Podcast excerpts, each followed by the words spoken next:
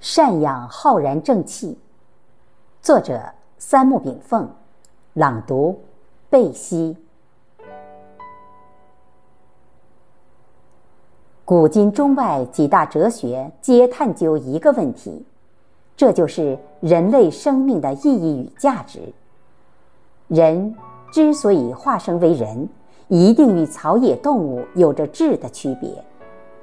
动物恒顺自己的习性而生老病死，它们在寻觅食物、逃避危险、繁殖后代中忙忙碌碌地度过一生。动物们不会追求修心养性的文化功能，以及大爱无疆的良善功德。人与动物的区别主要在于文化需求，这是精神文明建设的基础。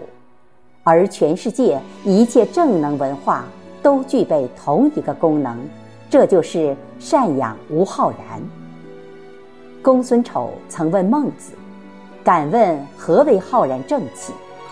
孟子曰：“难言也。其为气也，至大至刚，以直养而无害，则塞于天地之间。其为气也，配益与道。古人所言的天地正气，就是宇宙能量。文化修养与文化传播，就是我们获取正能量的无限源泉。一切文化，包括圣贤文化、民族文化。”宗教文化、地域文化等都具备同样的文化功用与文化功德。中庸曰：“喜怒哀乐之未发，谓之中；发而皆终结，谓之和。中也者，天下之大本也；和也者，天下之达道也。至中和，天地未焉，万物欲焉。我们喜怒哀乐之外泄。”都会对宇宙产生重大影响，或增其正气，或添其邪气，因而易传又曰：“言行君子之枢机，枢机之发，荣辱之主也；乱之所生也。则言语以为阶，君不密则失臣，臣不密则失身，机事不密则害成。”而言行也不过是心动之法，所以古人方说：“相由心生，境随心转。”所以心是万物之载，一切正气源心生发。生命成长不是衣食住行之求索，而是一次自我修行养性并悟达宇宙之道的心力过程。我们从血肉之心、意识之心、灵魂之心，层层升级到宇宙道心。每一次境界升华，皆是一次灵魂悟达。从开悟到实证之过程，仍然非常漫长。但若没有时空维次思想的一次次沉淀，我们就会在尘缘中变得庸俗浅薄、碌碌无为。没有人生履历的一次次反思。我们就会变为井底之蛙、笼中之鸟。灵魂与肉体如影随形，影为身之影，身为灵之影，灵为心之影。心与身犹如电脑程序控制下的荧屏节奏，如影随形，又无影无踪。超越之人也就成全了李白花间一壶浊酒，对月独饮。任凭他人妄论，唯己乐在心中。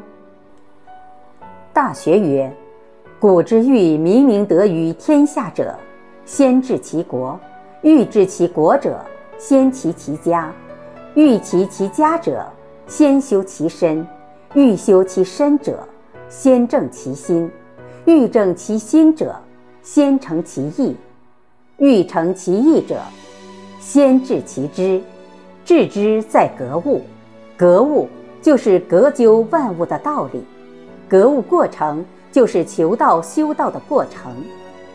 生命的感悟在于无助于心，在于道法自然，而非临月困于情，对花伤于感。尘缘之心虽言但愿天长久，千里共婵娟，而实际却直叹人生如流星划空。无奈世事如月之圆缺阴晴。花开花落，只为山河川野洋溢清香；岁往岁来，只为日月星辰披地开天。一切生命现象，仅仅是高维时空对低维时空的一次影像显像。犹如电脑软件在荧屏上的显影一样。正如《金刚经》所言：“一切有为法，如梦幻泡影，如露亦如电，应作如是观。”我是谁？我去往哪里？我又如何赡养无浩然正气？生命应当超越时空与现象。做到道法自然与天人合一，我们绝对不做花开花谢的生命现象，绝不留恋阴阳缘和暂住色身。